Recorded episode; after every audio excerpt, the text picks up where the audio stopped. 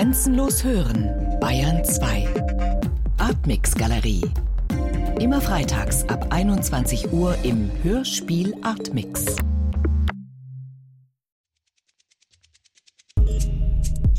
Artmix. Am Mikrofon ist Thomas Kretschmer. Herzlich willkommen. Das Atmix-Magazin widmet sich heute ganz den Klängen und Geräuschen mit einem Soundart-Hörspiel von Black Spirituals. Das sind zwei Musiker aus Oakland in Kalifornien. Sie stellen die schöne Frage: Worauf hörst du? Wozu hörst du? What are you listening for? Zuerst aber bleiben wir ganz in der Nähe. Denn unweit vom BR Funkhaus im Münchner Volkstheater hat heute Abend der Zündfunk Netzkongress begonnen. Wenn Sie schon länger am Radio sind, haben Sie es sicher schon mitbekommen. Dort ist morgen eine Nürnberger Künstlergruppe zu erleben, die auf eine neue Art komponiert und auflegt. Das Kollektiv DAF, das steht für Dynamische Akustische Forschung, DAF hat sich dem Algorave verschrieben. Algoraving ist eine Form des DJings, die nicht nur Clubs, sondern auch Theater und Ausstellungsräume bespielt. Dabei wird Musik live programmiert. Im United Kingdom entstanden, ist der Algorave mittlerweile auch in Deutschland angekommen. Es sind Begriffe, die ich dann mit Sound verknüpfe. Also ich kann irgendwelche Sounds einspeisen oder beziehungsweise hier eingeben und dann denen Namen vergeben und dann immer wieder aufrufen. Und wenn ich den jetzt anmache, dann.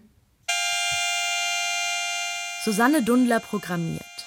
Zunächst Sounds, die mal für sich alleine stehen, zu Musik werden können oder aber auch einfach Krach sein dürfen. Auf dem Bildschirm ihres Laptops ist ein Textfeld geöffnet. Darin stehen Codes, mal in rechteckigen, mal in runden Klammern. Auf den ersten Blick für Laien scheinbar unmöglich zu verstehen. Auf den zweiten Blick sind viele Wörter bekannt. Orgelflöte, Oktave, Dur, Moll, Legato. Den kann ich auch wieder anhalten und indem ich Punkt Play eingebe, kann ich es wieder anspielen. Susanne Dundler ist Teil des Künstlerinnenkollektivs DAF. Das steht für Dynamische Akustische Forschung, hervorgegangen aus der gleichnamigen Projektklasse an der Akademie der Bildenden Künste in Nürnberg.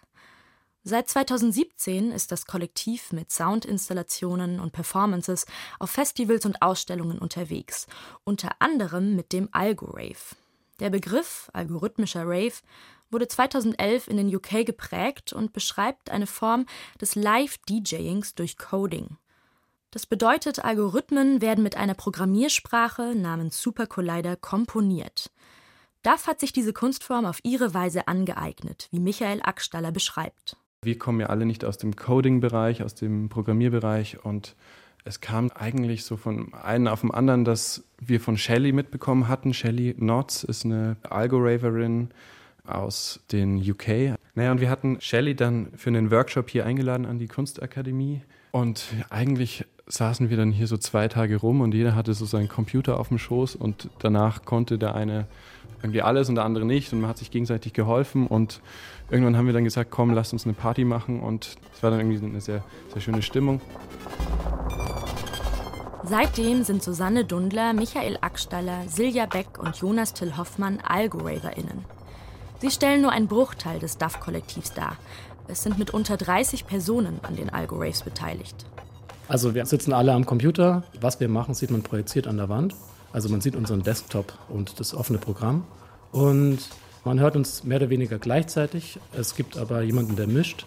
Und man versucht, sich sozusagen einzugrooven. Und manchmal kulminiert es richtig zu so einem richtig lauten, brachialen Sound. Und manchmal wird es wieder ganz leise. Und davon lebt es. Und von den Fuck-Ups. Jonas Till Hoffmann erzählt, dass diese sogenannten Fuck-Ups, Momente, in denen etwas schief läuft, unbedingt zum Algorave dazugehören. Beim Algorave ownt man ja dieses Scheitern auch, weil man sieht, projiziert an die Wände auch die Fehlermeldungen. Scheitern und das mit voller Transparenz. Das Gegenteil also vom konventionellen DJing, denn DJs zeigen nicht, was sich auf ihrem Laptop abspielt und schon gar nicht machen sie Fehler. Beim Algoraven sind diese sogar erwünscht. Und das führt, finde ich, zu einem ganz anderen kreativen Arbeiten. Es entsteht vielleicht was, woran man nicht gedacht hätte, dass es kommen würde und das wiederholt man dann vielleicht. Der Algorave schafft eine niederschwellige Atmosphäre. Niemand muss Profi sein. Die Ressourcen sind leicht zugänglich. Wer einen Laptop und das nötige Programm hat, kann eigentlich schon den ersten Algorave veranstalten. Und online durch Videochats oder Messenger ist auch eine internationale Vernetzung möglich. Bei den Algoraves der DAF schwingen neben den tanzbaren Sounds noch viele weitere Ebenen künstlerischen Schaffens mit, erzählt Silja Beck. Wir bedienen halt nicht nur Sounds, sondern weil viele aus dem Visuellen kommen auch, also Videos, Malerei, Bildhauer, da, da geht es ja immer ganz viel ums Sehen und wir sind irgendwie das Sehen so gewohnt und versuchen da so ein bisschen dahinter zu kommen und das Sehen manchmal auszuschalten und manchmal aber einfach auch mit einzubauen und dass dann bildhauerische, malerische, dramaturgische Aspekte bei uns einfach auch eine große Rolle spielen und das Hören noch so dazukommt. Die DAF beschreibt diesen Prozess als Multiperspektive. Eine Komposition besteht demnach aus viel mehr als nur dem hörbaren Ton. Sie schließt alle Affekte der Wahrnehmung mit ein. Man stößt oft auf Verwunderung und auf, ja, was macht ihr da eigentlich? Aber dann merkt man meistens, wenn man dann ein bisschen ins Gespräch kommt und sagt, okay, uns interessiert eigentlich nur der Aspekt daran oder nur dieses kleine Detail oder uns geht es gar nicht um Musik oder nicht Musik, sondern um so eine Klangerfahrung oder was passiert beim drüber reden. Und dann macht es eigentlich total Sinn, auch für die meisten Besucherinnen. Wenn es mal funktioniert, macht es halt voll Spaß. Wenn man sich dann so freut. Du darfst auch tanzen, oder? Fast ein Rave.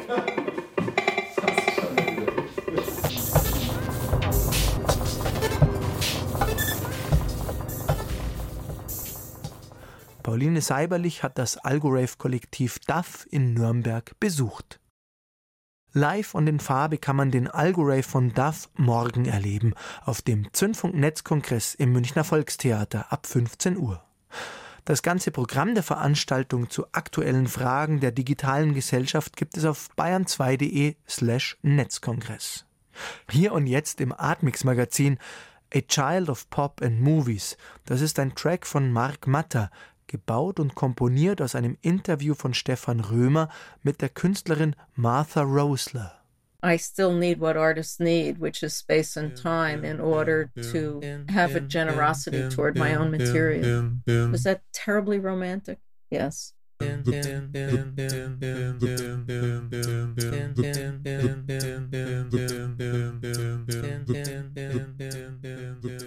Das war ein Ausschnitt aus A Child of Pop and Movies, produziert und komponiert von Mark Matter und zwar aus Worten und Sätzen der bildenden Künstlerin Martha Rosler.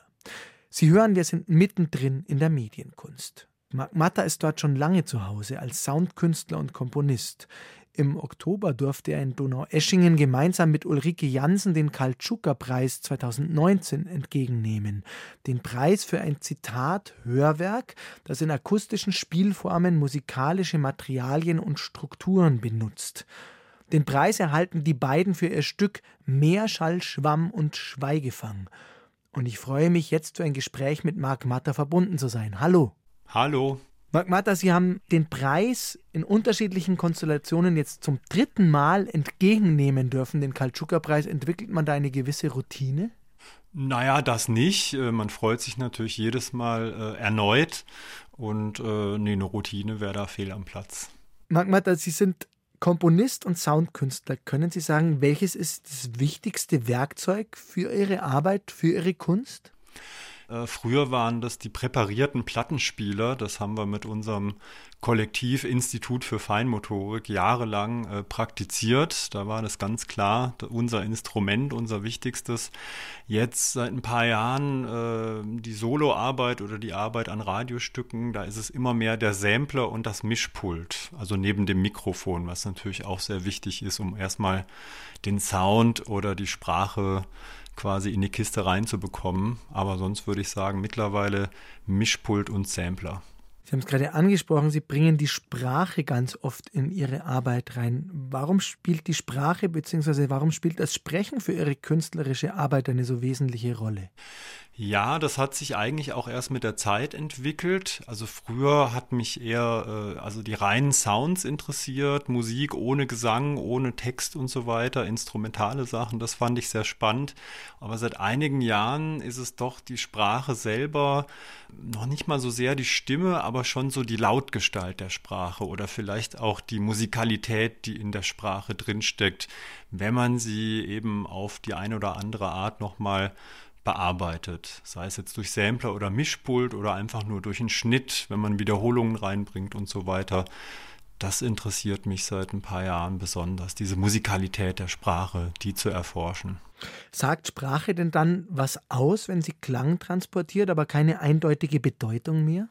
Naja, also vielleicht jetzt gerade auch in Bezug auf dieses äh, aktuelle Projekt, die Conceptual Voicings, da ist es uns ja sehr wichtig gewesen, dass die Sprache auch noch ihre Bedeutung behält. Und äh, auch wenn sie äh, bearbeitet wird oder durch einen Schnitt vielleicht sich einzelne Passagen dann wiederholen, war es uns wichtig, dass es doch auch Sprache bleibt und dass es doch auch ein verständlicher Text bleibt.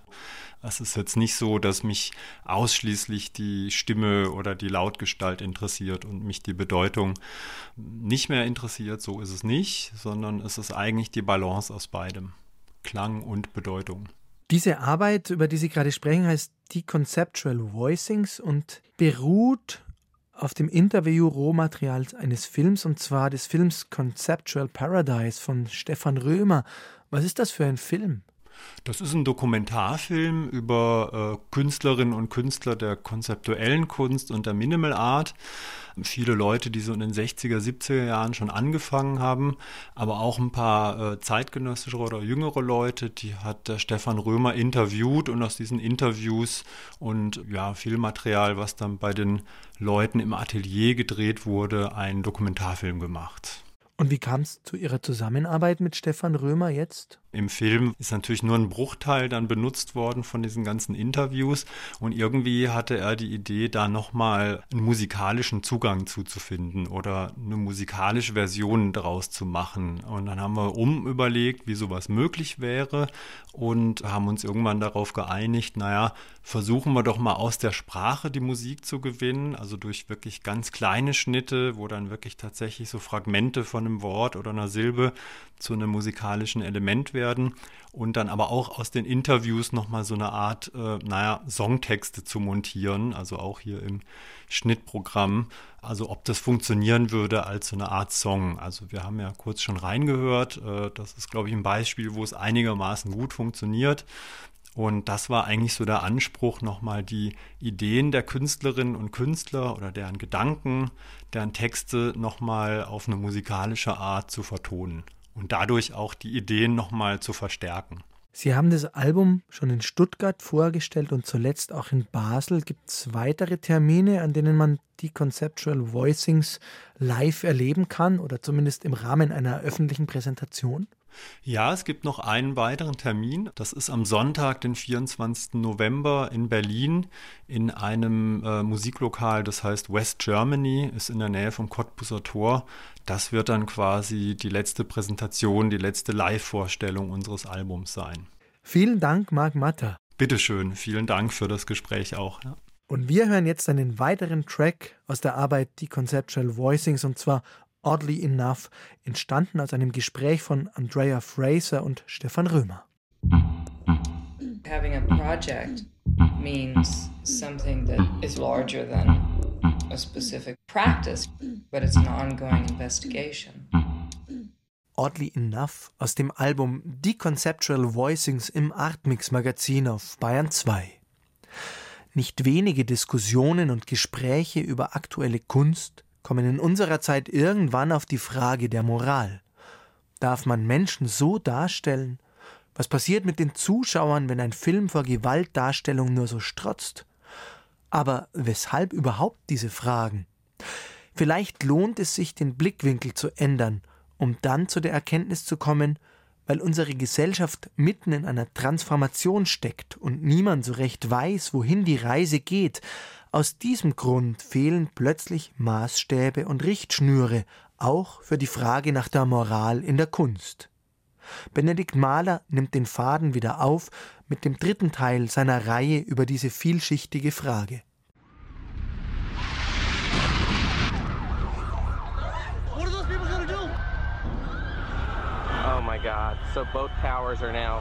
Der 11. September 2001.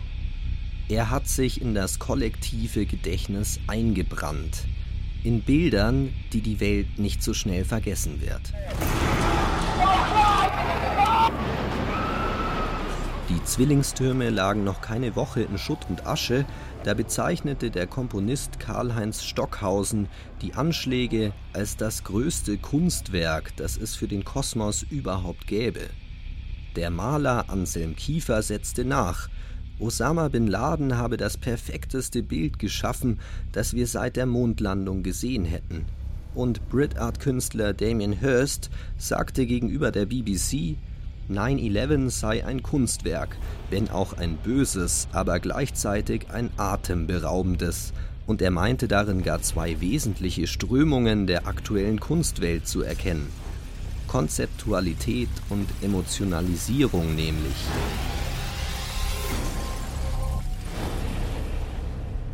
Ist das alles nur provokanter Kunstweltsprech oder was steckt dahinter? Kann etwas keine Kunst sein, weil es so amoralisch ist? Da würde ich auf jeden Fall sagen, ja. Nehmen wir vielleicht ein absurdes Philosophenbeispiel. Ja. Wenn Hitler sagt, er war ja nur ein großer Gesamtkünstler, ja, dann würde man sagen, nein, nein, nein, das hat mit Kunst nichts zu tun und es darf mit Kunst nichts zu tun haben. Ja.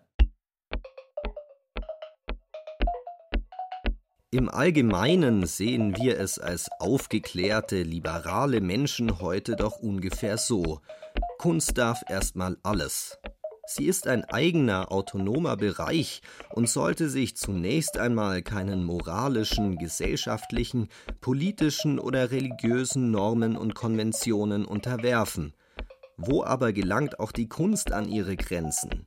Warum darf so etwas wie der Massenmord des Zweiten Weltkriegs oder der Anschlag von 9-11 in keinem Fall Kunst sein? Ich glaube letztendlich, dass man da utilitaristisch argumentieren muss. Ja? Das heißt wirklich nach dem Schaden und dem Nutzen der Sache. Ja? Sagt der Kunstphilosoph Jakob Steinbrenner. An der Uni Stuttgart erforscht er, was Kunst Menschen vermitteln kann und wo ihre Grenzen liegen könnten.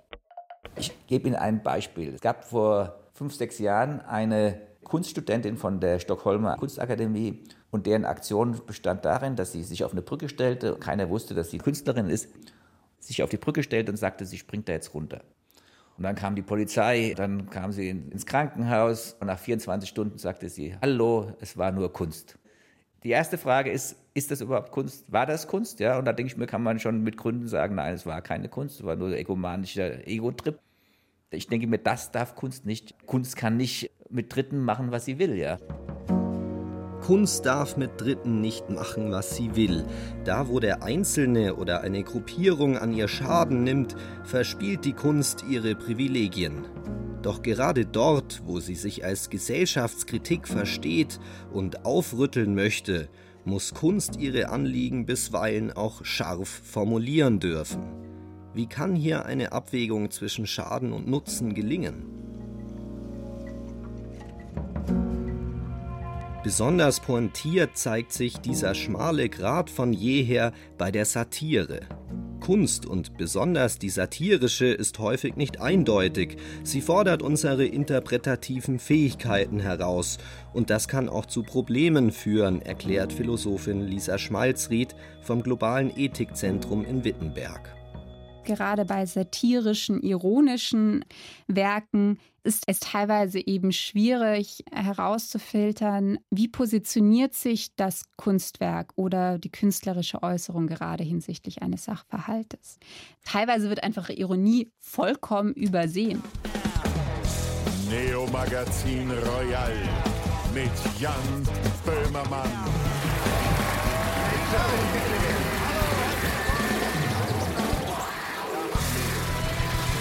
Vielleicht müssen wir Ihnen mal ganz kurz was erklären, was die Kollegen von Extra 3 gemacht haben. Also inhaltlich, humorvoll mit dem umgegangen sind, was Sie da quasi politisch unten tun, Herr Erdogan. Das ist in Deutschland, in Europa gedeckt von der Kunstfreiheit, von der Pressefreiheit, von der Artikel Meinungsfreiheit. 5. Das ist, was? Artikel 5 Artikel Grundgesetz. 5, Artikel 5 unseres Grundgesetzes, Ja. unserer tollen Verfassung. Das darf man hier. 2016 ließ der türkische Präsident Erdogan den deutschen Botschafter wegen eines Videos des Satiremagazins Extra 3 vorladen. Als Reaktion darauf verliest Moderator und Satiriker Jan Böhmermann im ZDF ein Gedicht, das Präsident Erdogan verunglimpft, allerdings im Rahmen einer satirischen Performance. Also es gibt Kunstfreiheit, das eine Satire und Kunst und Spaß, das, Mhm. eine. ist erlaubt. Und auf der anderen Seite, ich glaube, es heißt, wie heißt es? Schmähkritik heißt Schmähkritik, Ja. das ist ein juristischer Ausdruck. Also was ist Wenn du Leute diffamierst, ne, wenn du die beschimpfst und herabsetzt. Das ist auch nicht erlaubt. Haben Sie das verstanden, Herr Erdogan? Und das ist jetzt, was jetzt kommt, ist, das darf man nicht machen. Also Darf wenn, man nicht wenn das machen. öffentlich aufgeführt wird, das Ja. wäre in Deutschland verboten und da könnte Kinder man dann aufpassen, das nicht. Das genau. okay. Das Gedicht heißt Schmähkritik. Die Schmähkritik löst beinahe eine Staatskrise aus. Der türkische Präsident erstattet Anzeige gegen den Satiriker und die Bundesregierung gibt der Strafverfolgung statt. Jan Böhmermann geht in die Offensive. Wenn ein Witz eine Staatskrise auslöst, ist das nicht das Problem des Witzes, sondern des Staates. Und genau darum geht es. Dass man sich in Deutschland in diesen Punkten Meinungsfreiheit, Kunstfreiheit sicher fühlen muss. Und zwar nicht nur privilegierte Medienfuzis mit einer eigenen Sendung in der Digitalsparte, sondern jeder. Teile des Gedichts wurden schließlich verboten, weil sie die Persönlichkeitsrechte des türkischen Präsidenten verletzen. Jan Böhmermann ging straffrei aus, doch verklagte er seinerseits Bundeskanzlerin Angela Merkel, weil diese das Gedicht bewusst verletzend genannt hatte. Bewusst verletzen wollte Böhmermann nicht. Ihm lag daran, aufzuklären und Kritik zu üben an den Repressionen gegen Journalisten und Künstlerinnen in der Türkei. Mit seiner satirischen Grenzüberschreitung ging es ihm also um Erkenntnis und Wahrheit, ein altehrwürdiges Ziel von Kunst. Es gibt allerdings auch problematische Fälle, in denen ein Künstler sittliche oder moralische Grenzen überschreitet, beim besten Willen aber nicht zu sehen ist, was das mit Erkenntnis oder Wahrheit zu tun haben sollte. Die Fondation Bayerla zeigt mit der träumenden Therese ein Bild, das erst im vergangenen Jahr für einen Skandal gesorgt hat. Eine Online-Petition forderte das Metropolitan Museum in New York vergeblich auf, es abzuhängen. 1938 malte Balthus das damals 13-jährige Mädchen. Es sitzt mit geschlossenen Augen auf einem Stuhl, ein Knie aufgestützt, die Hände selbstbewusst über dem Kopf verschränkt. Der rote Rock ist hochgerutscht, der Blick frei auf den weißen Unterrock und die Unterhose.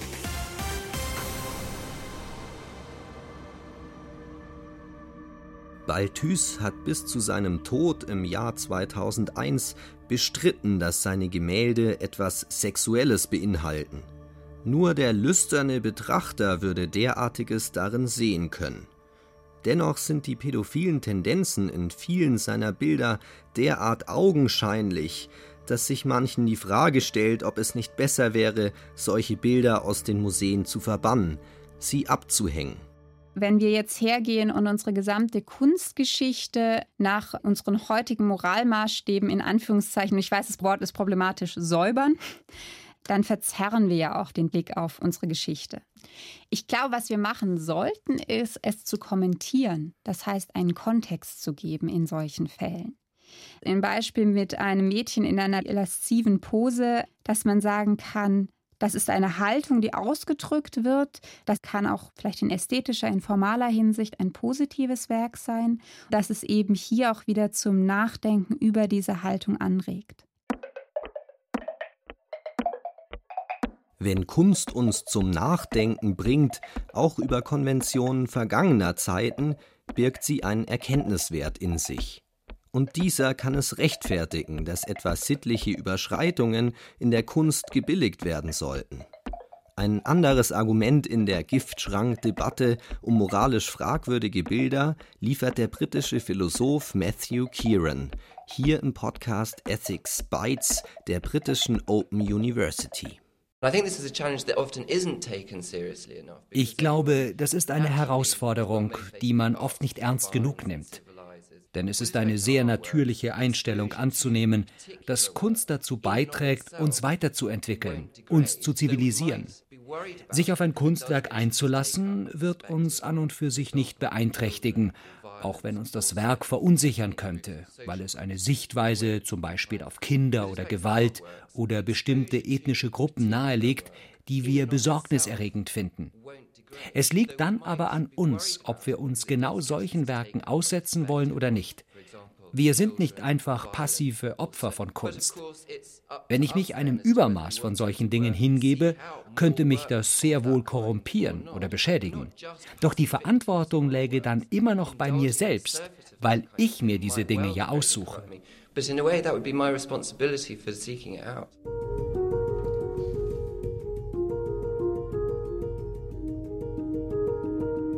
Eine liberale Gesellschaft überlässt es jedem selbst, ob er oder sie ins Museum oder ins Kino geht, dort Picasso oder Porno schaut oder beides einfach bleiben lässt.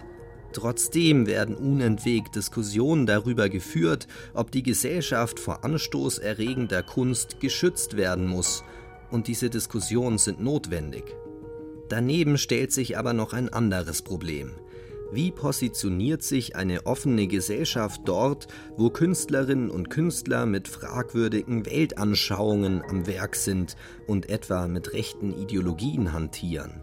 Kann es das geben, gute rechte Kunst? Oder muss Kunst, gerade wenn sie moralische Ansprüche hat, links sein? Darum geht's im letzten Teil dieser Themenreihe.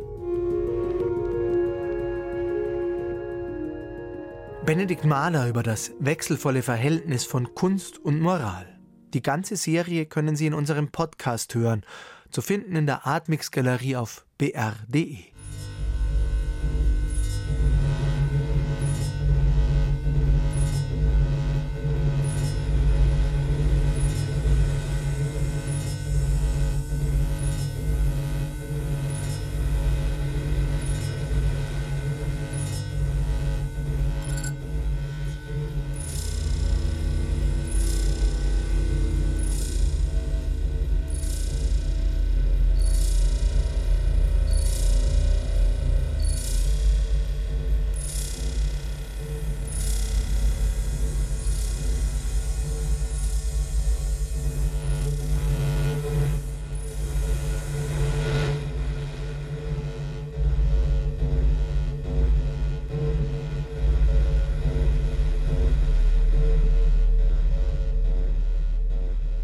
Wallward Scale von Daniel Dor, Soundart soeben erschienen auf dem Label Jamoni Musik.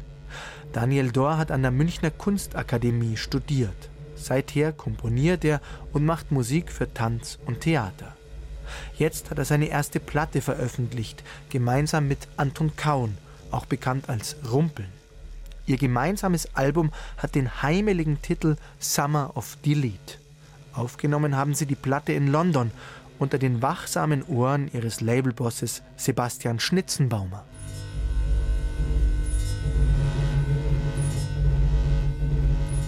Tatsächlich kam der Belb, der Sebastian Schnitzenbaumer, ins Sausage Studio in London, hat eine Stoppuhr gestellt und hat gemeint, es hat jeder von uns zwölf Minuten Zeit. Ich denke, damit die Subbässe da so schön drauf bleiben. Da ist einfach Platz auf der Platte.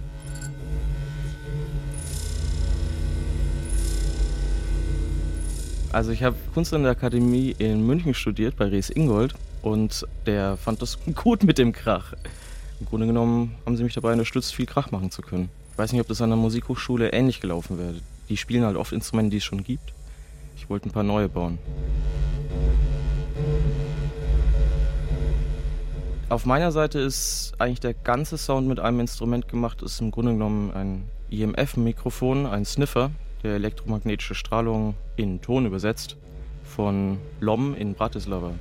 Das macht der Jonas Groschka und das Ding heißt Elektrosluch. Sieht aus wie ein Käfer und leuchtet blau.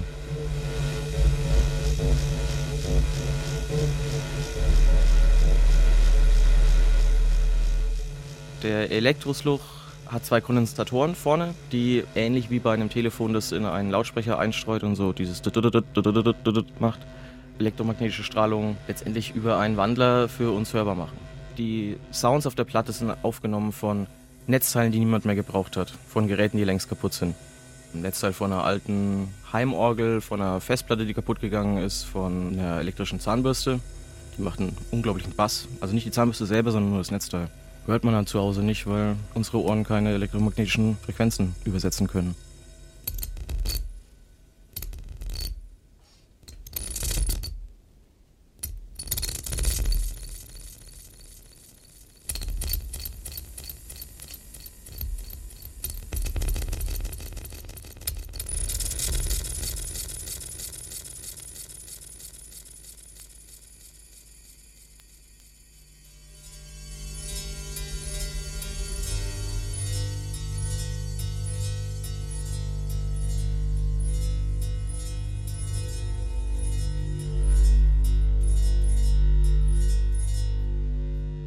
Daniel Dohr, Künstler und Klangforscher, ein Mann, der den elektromagnetischen Subbass eines Zahnbürstennetzteils zum Klingen bringt. Ich mag sowas. Damit ist das Atmix Magazin auf Bayern 2 schon fast zu Ende. Bevor es hier weitergeht mit dem Notizbuch Freitagsforum, möchte ich Ihnen noch die ARD Hörspieltage ans Herz legen. In Karlsruhe, seit wenigen Tagen übrigens die erste deutsche Creative City of Media Arts, in Karlsruhe feiert das Hörspiel gerade sein großes Festival. Einen ausführlichen Bericht dazu gibt's kommenden Freitag im Hörspiel Artmix. Heute schon können Sie auf der Homepage hörspieltage.ard.de alle nominierten Produktionen des Festivals anhören und auch mit abstimmen. Die Online-Abstimmung finden Sie unter hörspieltage.ard.de. Hier und jetzt verabschiedet sich Thomas Kretschmer.